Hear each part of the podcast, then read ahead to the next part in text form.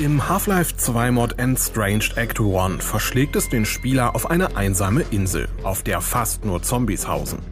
Das Spiel besticht durch seine beklemmende Atmosphäre und die selten, dafür aber umso effektvoller auftauchenden Untoten. Und wer die VR-Brille Oculus Rift besitzt, kann noch tiefer in das Spiel eintauchen. Wir haben es aber selten länger als 10 Minuten am Stück ausgehalten.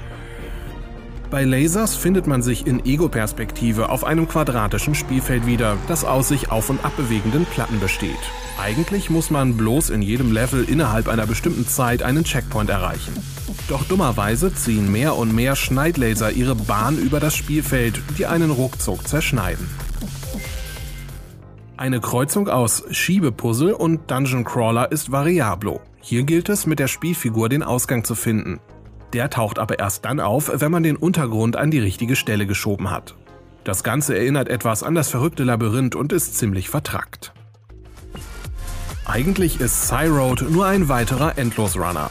Das in nur zwei Tagen für den Cyberpunk Jam 2014 entstandene Spiel besticht aber durch seine Grafik, krasse Farben, fetzige Beats und nicht zuletzt sein immer wieder anziehendes Tempo. Wie üblich muss der Spieler Gegenstände einsammeln und darf die ihm entgegenflitzenden Hindernisse nicht berühren.